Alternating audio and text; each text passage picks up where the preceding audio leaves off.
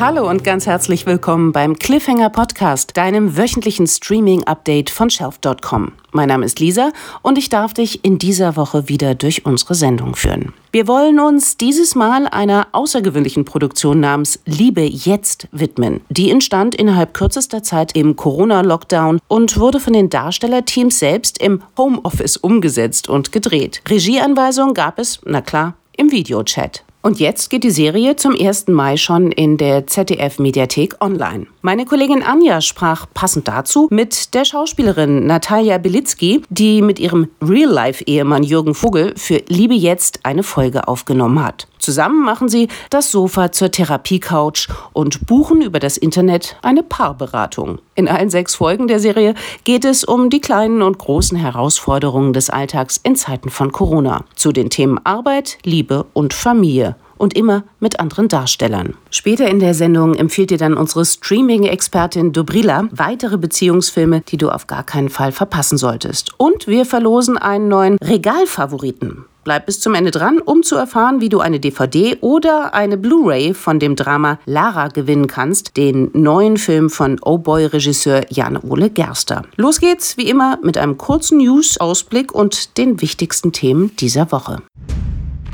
News. Wie eigentlich derzeit jede Woche steht ein weiterer Streamingdienst in den Startlöchern. Mit HBO Max will Warner Media die große Konkurrenz am Markt angreifen, zumindest in den USA. Denn vorerst startet das Angebot aus Filmklassikern, beliebten Serien und exklusiven Eigenproduktionen am 27. Mai ausschließlich in den Vereinigten Staaten. Auch weil HBO-Inhalte hierzulande exklusiv über Sky zu sehen sind und die Lizenzverträge weit in die Zukunft reichen. Für die USA bedeutet der Start allerdings schon ein mittelgroßes Beben. Denn mit dem erfolgreichen Sender Homebox Office, also HBO, wirft Warner Media nicht irgendwen in den Ring. Bei HBO Max bekommen Fans alle Produktionen aus dem eigenen Repertoire zu sehen, ergänzt vom umfangreichen Portfolio des Mutterkonzerns. Zu sehen sein werden Serien wie Game of Thrones, Big Little Lies, Silicon Valley und Chernobyl. Obendrauf kommen Angebote von TNT, CNN, Comedy Central, Crunchyroll und natürlich von Warner Brothers. Heißt, Blockbustereien wie Harry Potter, Der Herr der Ringe oder der Oscar-prämierte Joker von 2019 landen zuerst bei HBO Max. Beliebte Serien wie Friends oder South Park werden dort wohl exklusiv laufen. Dazu gibt es neue Eigenproduktionen, wie die mit großer Spannung erwarteten Neuauflagen von Dune, der Wüstenplanet und dem Horrorklassiker Gremlins, die jeweils als Serie bei HBO Max in Bälde starten werden. Mit Spannung erwartet wird auch die Videospielverfilmung von The Last of Us. Das ist erstmal kein so schlechtes Portfolio. Wir sind gespannt, wie erfolgreich der Start von HBO Max ausfallen wird, denn mit rund 15 US-Dollar ist das Abo ja nicht ganz günstig. Krisenzeiten sind meistens gut fürs Fernsehen, denn Menschen suchen mehr nach Informationen als sonst. Vor allem nachgefragt werden daher logischerweise Nachrichten und Informationsformate der öffentlich-rechtlichen Sender. Alleine die Fernsehansprache von Kanzlerin Angela Merkel zur Corona-Krise am 18. März interessierte die TV-Zuschauer brennend. Im ersten schauten bei ARD aktuell ab 20.15 Uhr 8,96 Millionen zu. Das große Bedürfnis nach aktuellen Informationen in Zeiten des Coronavirus bringt derzeit der Tagesschau alleine um die 15 Millionen Zuschauer pro Abendsendung ein. Das Interesse an der Corona-Krise ist auch in den USA riesig und Donald Trump freuen die guten Einschaltquoten seines täglichen Pressebriefings, die er auf Stunden ausdehnt und freudig auf Twitter teilt. Seine Quoten seien mit denen von Football-Übertragungen oder der TV-Show The Bachelor vergleichbar, zitiert er stolz.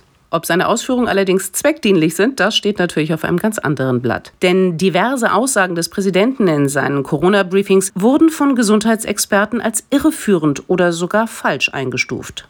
Trumps Briefings wurden anfangs von gleich mehreren TV-Sendern live und in voller Länge übertragen. Inzwischen blenden sich diverse Sender immer wieder vor Ende des Briefings aus. Einzig der Sender Fox News, der eine große Nähe zum Präsidenten pflegt, überträgt die Briefings hingegen weiterhin in voller Länge.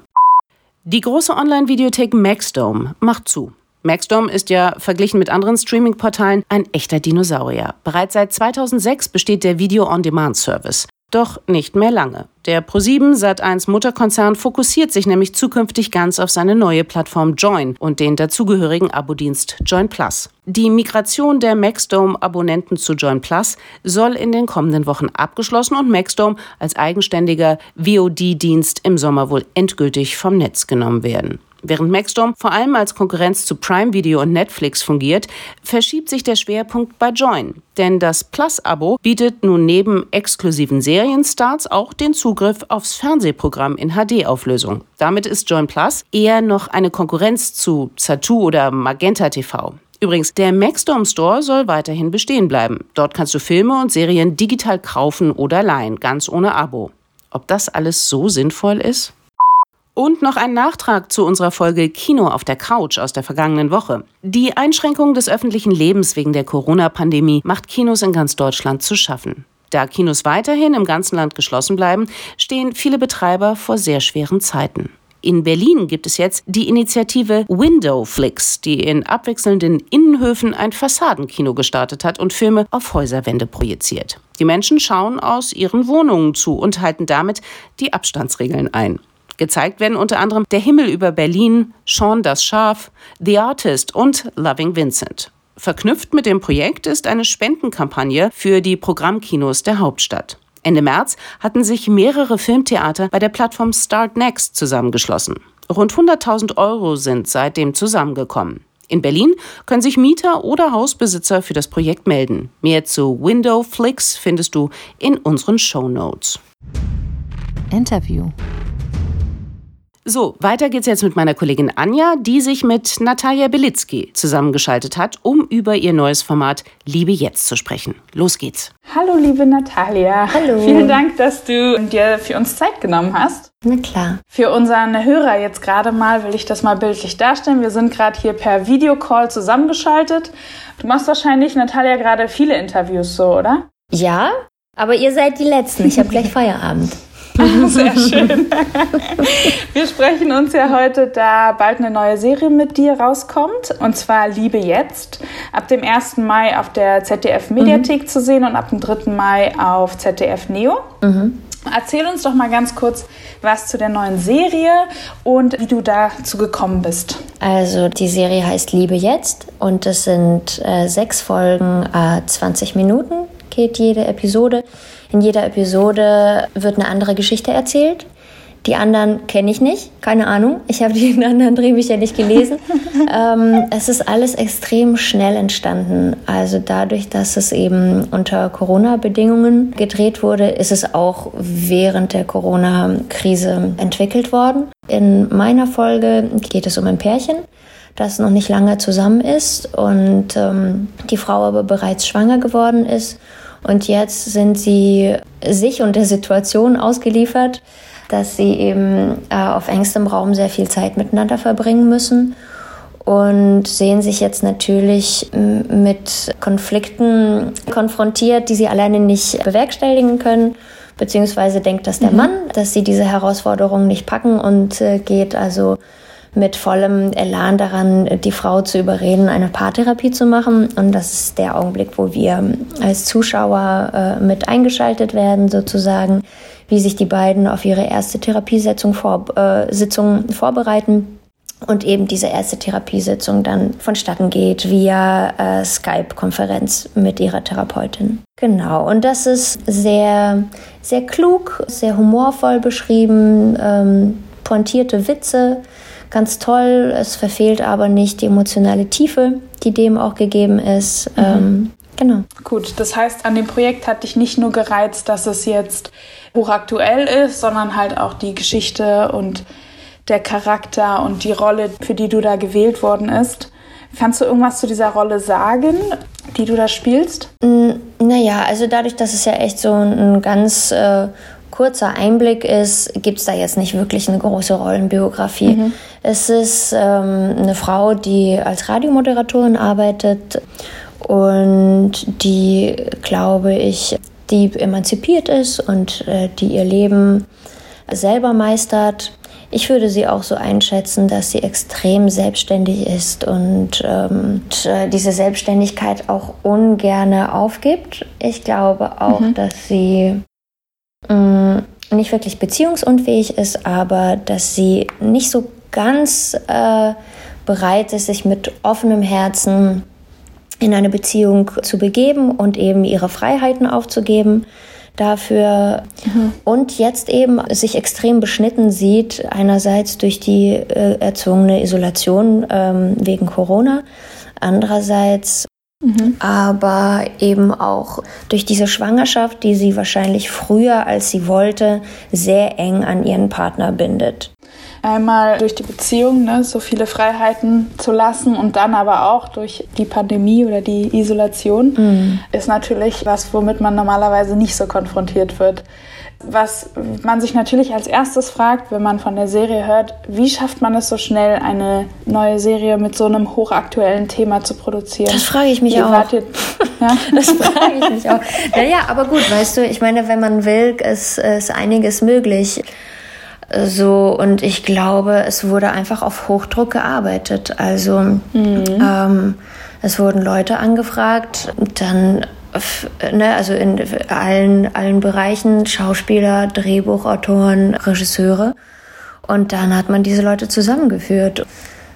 Also ich glaube, dass die krasseste Arbeit tatsächlich unter so einem Hochdruck die, die Autoren geliefert haben, mhm. weil die ja einfach wirklich in extrem kurzer Zeit abliefern mussten. Ja. Und das haben sie, oder das hat unsere Autorin auch, äh, wie ich finde, mm, echt grandios gemacht. Also ich meine, äh, so ein Dreh zu koordinieren ist immer ähm, eine Riesenaufgabe. Dadurch aber, dass wir eben äh, unter Corona-Bedingungen gedreht haben, war unser ganzes Team ja sehr klein, äh, ne? also sehr komprimiert. Es waren mhm. äh, vor Ort dann wir Schauspieler. Es gab eine Kostümbesprechung am Telefon aber die Kostümbildnerin war natürlich nicht vor Ort. Mhm. Und dann gab es eben einen Raum, den wir bespielen konnten. Und abgetrennt davon waren äh, in der Wohnung noch der Kameramann und der Assistent, der Tonmann, Regieassistent, Assistentin und die Regisseurin. So, und wenn ein technischer Umbau stattfand, dann mussten wir Schauspieler das Set verlassen.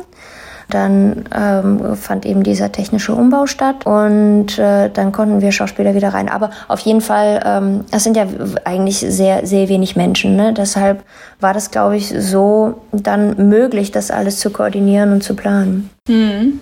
Wie viel Zeit hattest du ähm, insgesamt, dich auf die Rolle vorzubereiten? Es, es ging wirklich wahnsinnig schnell. Ich glaube, wir haben am Samstag oder so das Drehbuch bekommen und am Mittwoch haben wir gedreht, glaube ich. Wow.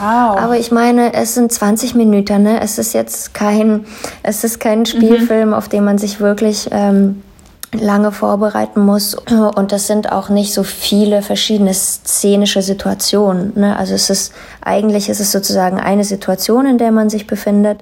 Ja. Und dadurch dass es eben auf der einen Seite natürlich äh, vom Komödiantischen lebt, ist dann eher so die Handwerkskunst sozusagen gefragt. Ne? Also dieses Ping-Pong-Spielen ähm, miteinander mhm. und, und, und Timing und die Pointen richtig setzen. Ähm, das ist aber etwas, was, was man jetzt nicht äh, auf ne, lange vor, vorweg äh, vorbereiten muss. Und äh, auf der anderen Seite lebt das aber eben von, von ein paar sehr emotionalen Momenten also zumindest ist das nicht meine Arbeitsweise. Auch das kann ich nicht lange davor vorbereiten, sondern mache das in dem Moment, begebe ich mich da rein und, und lasse es laufen im besten Fall. Von daher ging, ging das sehr gut mhm. bei, bei dieser Arbeit. Du hast ja gerade schon gesagt, ihr habt unter Berücksichtigung der Corona-Regelung gearbeitet und also dass das Team sehr klein gehalten worden ist und dass ihr auf unterschiedliche Räume aufgeteilt worden wart. Das heißt, das Setup wurde gemacht. Habt ihr dann auch die Kameras eingeschaltet? Wurde das alles von extern gemacht? Und vor allen Dingen würde mich auch noch interessieren, wie so Regieanweisungen über Videokonferenz aussehen oder wie haben die Regisseure zugeguckt oder wie hat das funktioniert? Das ging erstaunlich gut, um ehrlich zu sein. Also ja, wir, wir mussten die Kameras an und an äh, ausknipsen, wir mussten die Klappe schlagen, mhm. sozusagen. Das, das ging aber. Also das mit den Kameras äh, kenne ich jetzt nicht unbedingt, aber dass man selber die Klappe schlagen muss oder so, das kenne ich auch manchmal von, von anderen Drehs. Ähm, und dadurch, dass äh, unser, unsere Therapeutin ja eh, also auch im, im Setup, ne, in der Geschichte äh, ist sie per äh, Skype zugeschaltet. Also das heißt, wir haben eh mit einem Laptop äh, gespielt. war das jetzt ähm, eigentlich ähm, sehr gut lösbar, dass die Regie eben, sobald der Take aus war, ähm, wurde die Regie sofort dazugeschaltet. Mhm. Und dann hatten wir die sozusagen mit vor Ort. Bis auf manchmal irgendwelche technischen Schwierigkeiten, die man dann hält, äh, die man dann kennt, ja. dass Skype auf einmal hängt oder so, ne? Wo, worüber man sich auch so schon ärgert. Dann denkt man so, boah, das ist so typisch, genau jetzt. Also das ist natürlich passiert. Ja, okay, verstehe. Dann ist natürlich auch dem Setup und der Geschichte geschuldet, dass es auch da so ein bisschen harmonischer oder beziehungsweise einfacher ist, so zu arbeiten. Ja. Ne? Wie ist es denn an einem Thema und in einer Situation zu arbeiten, also zu drehen, wenn die Geschichte das äh, ausmacht. Also quasi für euch als, als Paar in dieser, in dieser Folge zu Hause zu sein und dasselbe oder eine ähnliche Situation zu Hause zu haben. Ich meine jetzt, dass wir alle in der Isolation gerade sind und zu Hause sind und ein bisschen daran gebunden sind. Ist das beeng, also ein bisschen beengend? Kommt einem das ein bisschen zu nah oder hat das gar nichts mit seinem äh, persönlichen Leben dann da zu tun? Das hat tatsächlich äh, für mich nichts mit meinem persönlichen Leben zu tun. Also ähm, ich glaube, ganz am Anfang war die Idee, dass bei uns zu Hause gedreht werden sollte. Mhm. Äh, und das war etwas, was wir, was wir ganz klar verneint ja. haben. Eben darum, weil es unsere Arbeit ist. Also weil das ähm, nichts Voyeuristisches haben soll und nichts von uns Privates. Also, dass wir ein Paar sind, ja, das weiß man. Klar, das ist die Parallele. Man ist halt auch ein Paar. Mhm. Aber nichts von dem, was wir da verhandeln, ist, ähm, das ist ja trotzdem Fiction. Es ist ja trotzdem mhm. eine, eine fiktive Geschichte mhm. und es sind andere Menschen, die wir da erzählen. Ähm, in einer komplett anderen Situation. Ja. Das heißt, diese, diese soziale Isolation, die wir gerade äh, jetzt so spüren, die war nicht nochmal irgendwie doppelter Druck oder so bei dem, bei dem Dreh selber? Äh, nee, also um ehrlich zu sein, jetzt aus der Figur heraus habe ich das mehr empfunden, als ich das jetzt als Person empfinde. Ah, ja.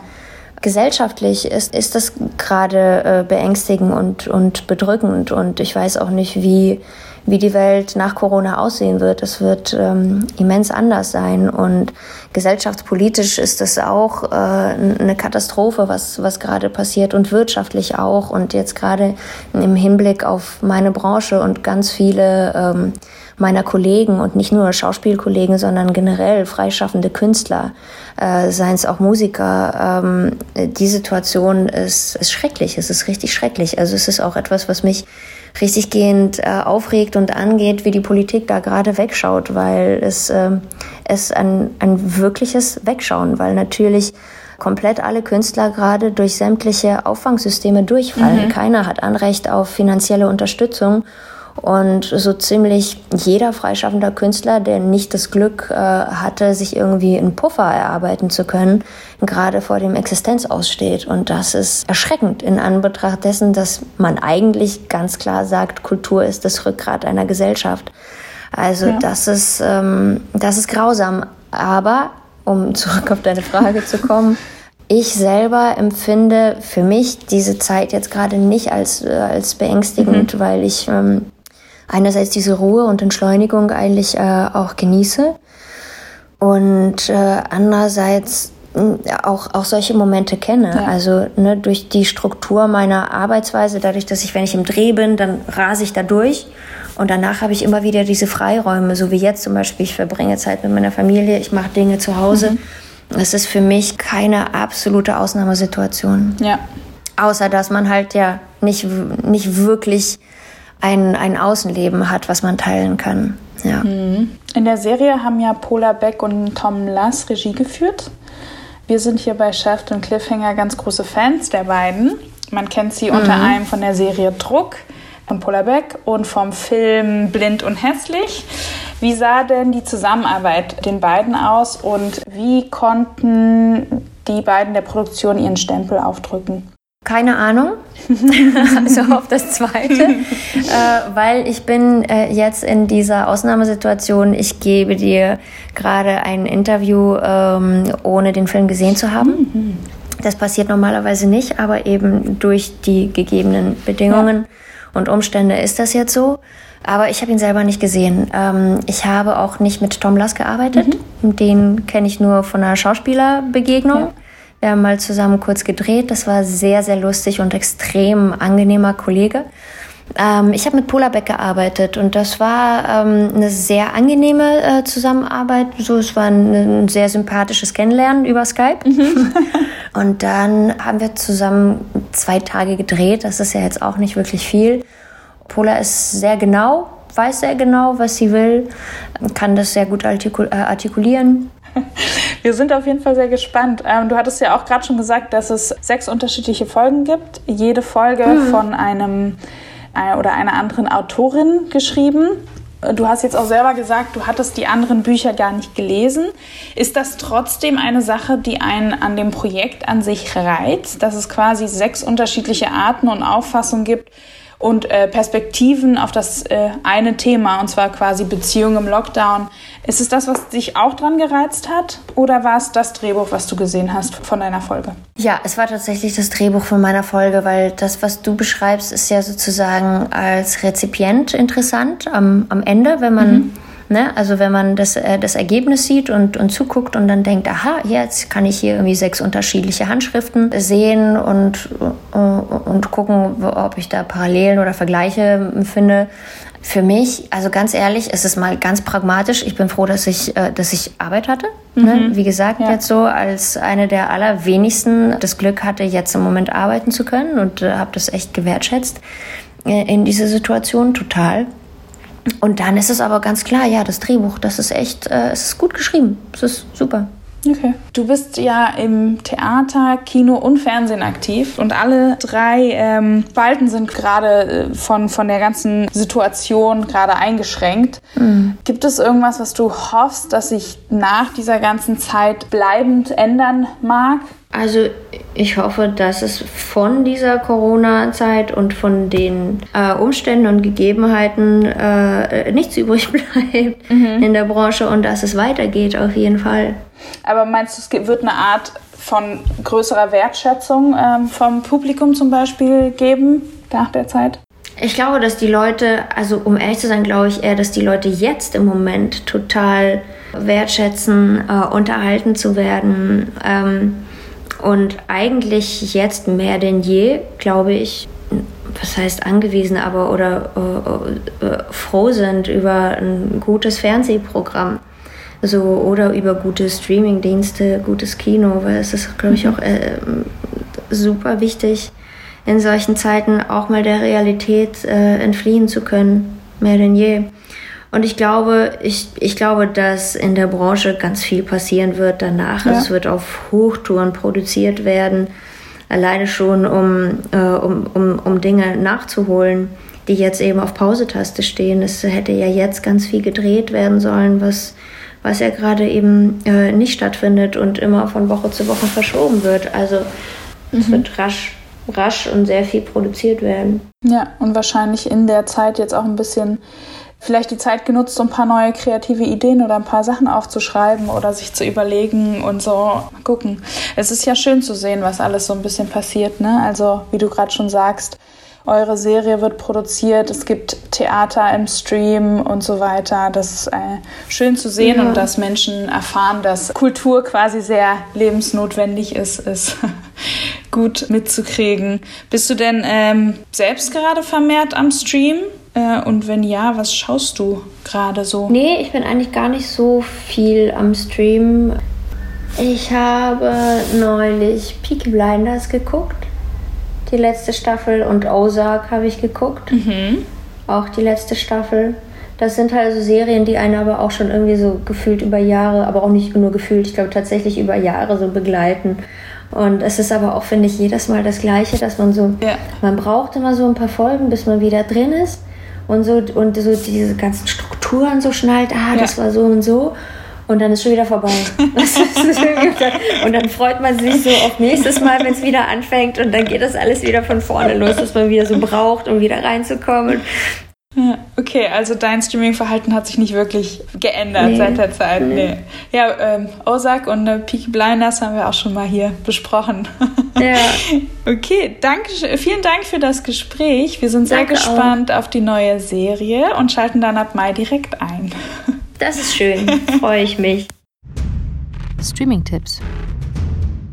Die Empfehlungen werden dir präsentiert von der Shelfed Kalendervorschau. Hol dir die besten neuen Serien, Filme und Dokus für deine Dienste direkt in den Kalender und verpasse keine Neustarts mehr. Alle Infos findest du unter shelfed.com/kalender. Dobrila, du hast uns drei Filme über Beziehungen mitgebracht, aber dabei bewusst auf romantische Komödien und große Melodramen verzichtet. Ganz genau, Lisa. Nichts gegen Romcoms oder große Liebesdramen, wenn man dafür gerade in Stimmung ist. Aber die aktuelle Angst vom Virus und das Social Distancing bringen viele von uns, was Beziehungen und Liebe betrifft, in eine missliche Lage. Manche Menschen sind vielleicht glücklich verpartnert, können aber gerade aus logistischen Gründen nicht mit dem oder der Liebsten ausharren. Andere tun eben dies und haben womöglich mehr tristen Alltag zusammen, als sie gewohnt sind und es ihrer Komfortzone entspricht nicht. Und dann gibt es noch genügend Singles, die sich aktuell denken könnten, den letzten Beziehungszug verpasst zu haben und sich auf eine lange Zeit allein einstellen zu müssen. Also, was schaut man in so einer Zeit, wenn einem der Sinn nach großen Emotionen steht, aber man keine Lust auf filmische Klischeeformeln hat, wie jeder Topf findet seinen Deckel oder Liebe besiegt alles? Ich schlage drei Filme vor, die wirklich zum Nachdenken über Beziehungen anregen. Bist du denn kein Idioter?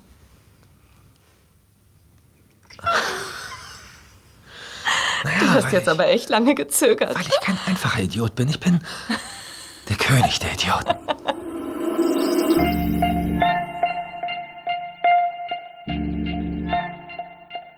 Der König der Idioten. Hätte sie diese Selbstbeschreibung ernst genommen, wäre Toni nicht in der Lage, in der wir sie zu Beginn des Dramas Mein Ein, mein Alles vorfinden.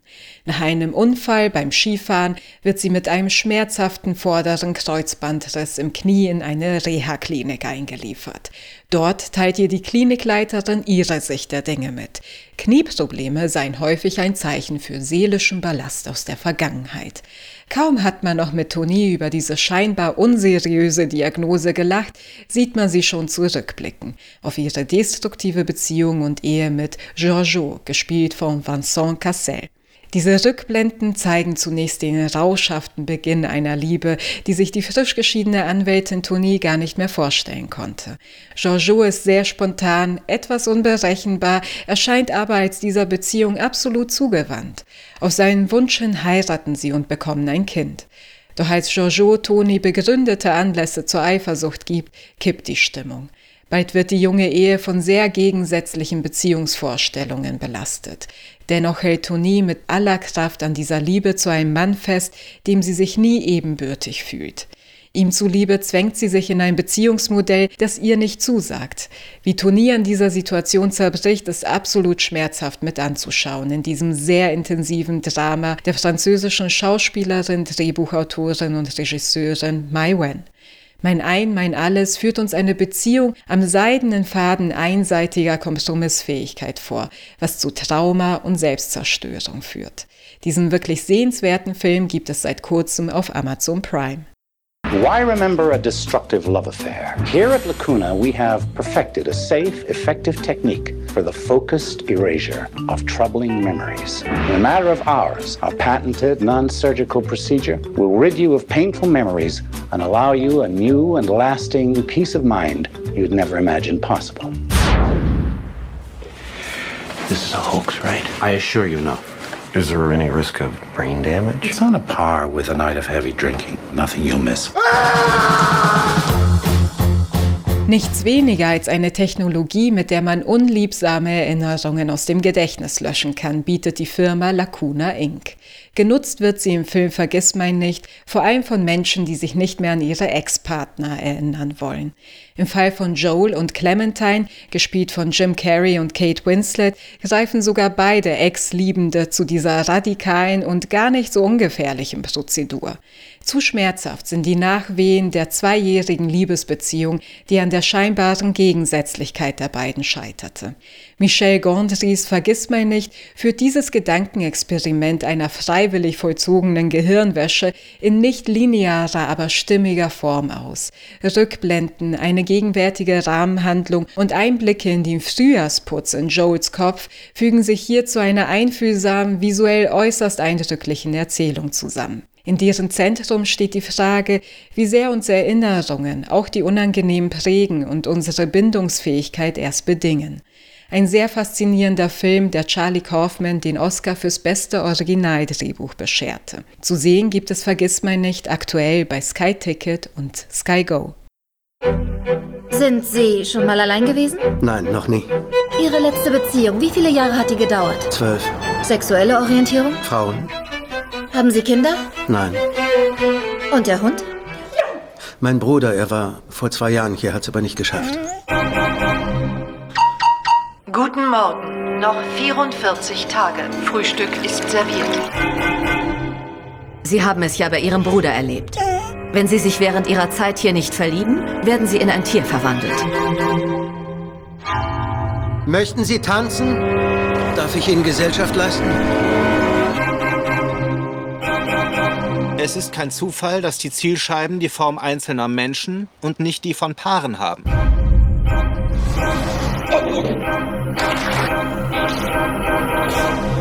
Wer schon einmal einen Film des griechischen Regisseurs Yorgos Lantimos gesehen hat, kennt sie. Die grotesk funktionalen Dialoge und dystopischen gesellschaftlichen Szenarien, in die uns seine Werke führen. So auch im Fall von The Lobster. Im Zentrum steht der von Colin Farrell gespielte David, der in einer Welt lebt, in der das Single-Dasein unerwünscht ist. Wer nicht oder nicht mehr verpartnert ist, hat drei Optionen. Schnellstmöglich eine neue Liebe finden, sich in sein Wunschtier verwandeln lassen oder sich den Loners anschließen, einer im Wald lebenden Rebellengruppe, die auf Single-Dasein besteht und zum Abschuss freigegeben ist. Nachdem seine Frau ihn verlassen hat, entscheidet sich David zunächst für die erste Option und lässt sich in ein Hotel einweisen, das auf die schnelle Partnervermittlung spezialisiert ist. Doch deren Methodik ist noch gruseliger als die Ergebnisse unsinnigster Matching-Algorithmen in Datingportalen.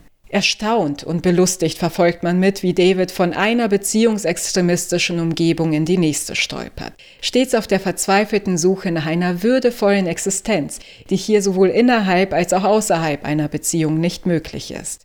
Damit offenbart The Lobster das Groteske an unserer allgegenwärtigen Fixierung auf Partnerschaft oder Single-Dasein als zentrale Faktoren für ein glückliches Leben. Urkomisch, aber auch unerwartet nachdenklich stimmt ist dieser Film, den es aktuell auf Amazon und iTunes digital zu erwerben gibt. Viel Spaß beim Entdecken der Tipps wünscht dir die Kalendervorschau von Shelft. Hol dir Vorfreude in deinen Kalender. Alle Infos dazu findest du auf shelft.com/kalender. So, und ich freue mich jetzt, euch einen neuen Regalfavoriten der Shelft-Redaktion vorstellen zu können, den es in dieser Woche zu gewinnen gibt. Das ist nämlich der Film Lara mit Corinna Harfurch in der Hauptrolle. Nach Oh Boy ist das der neue Film von Jan-Ole Gerster und wir können dir das Drama wirklich sehr empfehlen. Hören wir doch mal rein. Jetzt kriegst du kalte Füße, weil sich alle von dir abwenden. Ich muss wissen, wie es ihm geht. Es geht ihm sehr gut. Halt dich doch von ihm fern. Jetzt tu doch bitte nicht so, als würde ich ihm was antun wollen. Vergiss alles, was sie dir jemals gesagt hat. Heute geht's nur um dich. Ich wusste, dass ich es nie ganz bis nach oben schaffen würde. Wir verlosen also eine DVD und eine Blu-ray vom Film unter allen, die den Cliffhanger Podcast weiterempfehlen. Auf Twitter, Facebook oder Instagram als Post, Story oder Retweet. Schreib uns danach einfach eine Mail mit dem Link oder Screenshot davon, deinen Wunsch gewinnen. DVD oder Blu-ray und deine Anschrift unter dem Betreff Lara an cliffhanger at shelft.com. Teilnahmeschluss ist der 5. Mai. Den Link zum Trailer und alle Teilnahmebedingungen zum Nachlesen packen wir dir auch noch einmal in die Show Notes. Dank dir schon mal für den Support vom Cliffhanger Podcast und natürlich viel Glück bei der Verlosung. Eins noch. Das war's schon wieder mit unserer Beziehungsfolge. Wir würden uns riesig über Empfehlungen vom Cliffhanger Podcast freuen und bedanken uns im Bestfall sogar mit dem Film Lara bei dir. Schreib uns aber gerne auch so eine Mail an cliffhanger@shelf.com oder eine Nachricht auf Instagram an heyshelft, wie dir die Folge so gefallen hat oder was du dir mal für ein Thema wünschst oder vielleicht auch, was wir besser machen können. So oder so. Wir freuen uns auf alle Fälle, von dir zu lesen. Mein Name ist Lisa und ich hoffe, wir konnten dich auch heute wieder mit dem ein oder anderen Tipp und natürlich Wissenswertem gut unterhalten. Komm gut durch diese wirklich holprige Corona-Zeit, bleib gesund und denk immer dran, du musst nicht alles schauen.